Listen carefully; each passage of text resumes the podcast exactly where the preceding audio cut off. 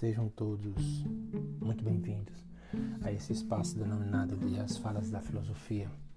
Aqui nós tratamos de filosofia, arte e política.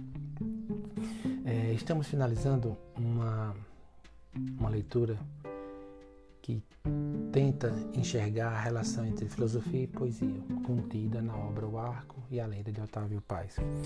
Essa etapa nós vamos tratar sobre o dizer poético. E o dizer poético ele tem uns temas que nós podemos generalizar que são o modo poético, a afetação poética e o ato poético. O modo poético ele diz da verdade existente ele diz da verdade que passa a existir, uma verdade que quer existir. O modo poético ele diz da verdade mágica, da verdade metafórica.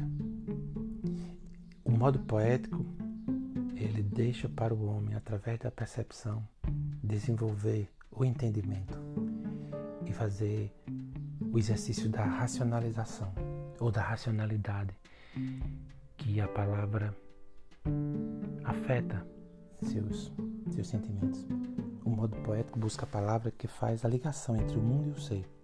E a partir dessa relação, a palavra faz suscitar percepções e afetamentos.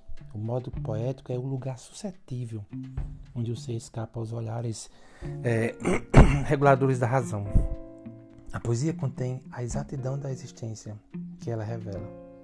A poesia contém a inexatidão da existência que ela revela.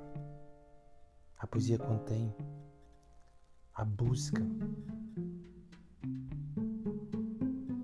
do que ela também não revela. Assim, a palavra e a linguagem poética traduz o modo presencial do ser que o mundo vislumbra em relatos de fantasia e descrédito. É no acontecer poético que o ser revela, ou que o ser revela-se pelo poema. O desvelamento não é o último capítulo do ser, não. O desvelar-se é o primeiro instante que a poesia alcança na confluência constante dos sentidos. A fala dos homens, a interpretação do mundo, o instante do ser, constitui a instância entre a poesia e a filosofia. E o mundo, ele torna-se mais perceptível carregado de dilemas e razões, de forma que a poesia é a morada do desejo, onde o saber descalça seus modos e recebe a simplicidade do ser. O sentido da imagem poética é o próprio poema. O poeta diz, escreve e expõe sua afetação estética do mundo do real, do si, de si e do ser. O poeta então revela a experiência da poesia, apontando a percepção como um caminho possível para vivenciar o mundo. Na experiência poética, o homem consegue fazer a passagem entre o real e as percepções do real. A palavra é esse caminho da passagem. É a leitura, é o momento da passagem. A percepção poética é a passagem rasgando o véu dos significados. A poesia ela resgata dizeres que estavam guardados, adormecidos no ser de cada homem. A poesia permite entrar no campo construtivo do real, onde conceitos atuam na percepção do real. O poema aponta verdades que o poeta captou no esconderijo do real, e assim permite ao homem transitar entre si e o real, entre sua percepção e o exercício da razão. A poesia é a porta encontrada para chegar-se ao ser. É, nós entendemos a poesia que ela, ela participa na transformação do homem como elemento de arte, estética filosófica, de psicologia, de percepção e de interação com o mundo. A poesia permite ao homem voltar-se para si e nesse caminho encontrar-se com o ser. A poesia é mais que um balé de palavras numa roda de intuição poética. A poesia sabe o que diz e o seu dizer é uma revelação do próprio homem que ele desconhecia. Assim, a poesia atua na mudança do homem, na sua transformação, porque ela atua direto na sua percepção do mundo e o desafia para criar significados e representações sobre si e sobre o real. A poesia transita numa linha fronteiriça entre o espaço de alcance da razão e o lugar onde se chega pelas mãos da percepção. A poesia é sempre uma passagem.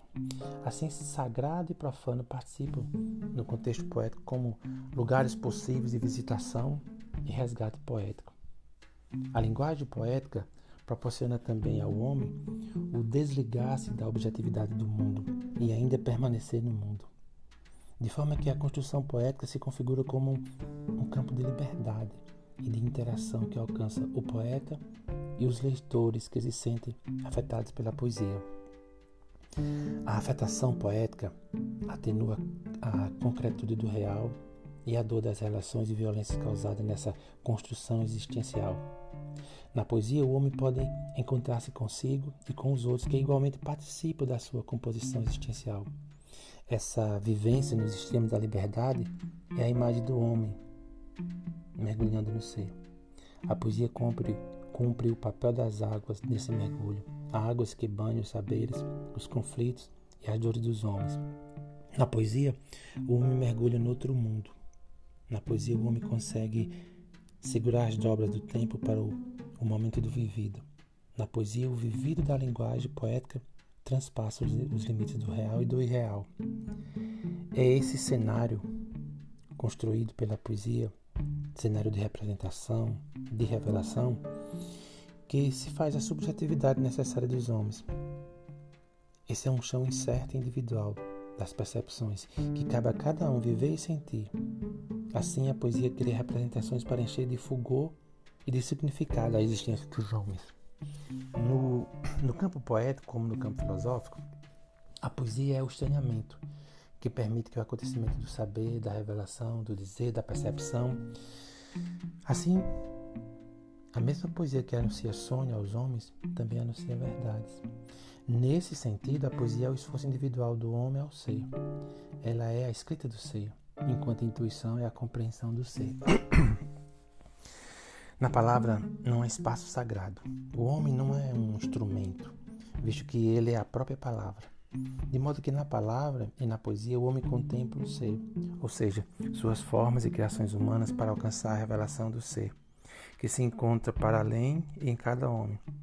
Os espaços de vivência e de existência dos homens são os mesmos, dentro de si e fora de si. O homem quer expor o invisível que habita no esforço da palavra. A poesia alcança o lugar onde tudo é presente e onde ainda falta a chegada da sua intervenção. A poesia é a visibilidade, a poesia é a visibilidade do mundo. É, isso é através da linguagem, pelo esforço da intuição. Assim, quando a poesia se aproxima da ideia de divindade, o poeta esvazia-se e enche de si a palavra que revela a poesia. Na palavra, o homem é a linguagem do mundo. Na poesia, contemplamos a intuição reveladora do outro. Na poesia, todos os homens são o mesmo homem. Então, o mundo se descortina com outras interpretações e olhares diferentes ou ainda não explorados. A intuição permite um novo entendimento e descortinamento do mundo. De forma que a solidão poética é um esforço em nome de uma comunhão futura, em busca de si e do outro também de forma que nessa ação o homem transforma o mundo e a si mesmo. A poesia é, portanto, uma das pontes que permite ao homem ligar-se e assim contemplar o ser. Nessa experiência de si, na contemplação do ser, o homem entende seu papel na existência. Assim a poesia atua, dissipando a dor do homem. O homem está sempre criando novas experiências que possa levá-lo a outra margem de si, em busca uma busca espiritual, uma busca racional pelo ser. Todavia, nessa experiência poética, na simplicidade construtiva que é possível perceber a experiência do homem consigo mesmo e com o ser. A palavra permite ao homem a experiência da transcendência. As inquietações da própria existência são as condições que levam o homem a voltar-se para si mesmo. Na forma do desejo, o homem busca o seu pensamento, a sua realização. E o homem deseja a si mesmo, deseja preencher suas carências. O homem não se sente completo nem realizado, ele é um vendaval de desejos e de querer viver. O homem recria-se constante na sua busca pelo ser, essa inquietude, essa necessidade do ser. O homem cria-se sempre nesse exercício. E esse exercício é um exercício de superação da sua própria transitoriedade. A poesia é essencialmente uma revelação. A poesia revela o homem a si mesmo, através da percepção, através do afetamento. A poesia também oferece a possibilidade do homem viver a plenitude do ser doente. Assim, a experiência poética é um convite à experiência humana. A palavra poética passa pelos lugares comuns e desfaz as regras dos lugares que ela ocupa. Quando a poesia nasce para os homens, a palavra passa no coração de cada um e o ser então se revela ao homem. A criação poética ela resgata os estágios do eu na sua revelação do ser. O descortinar aproxima o homem de si e do ser. A revelação é a consciência respondendo à busca pelo ser. O homem luta contra o peso real da sua mortalidade carente de sentidos.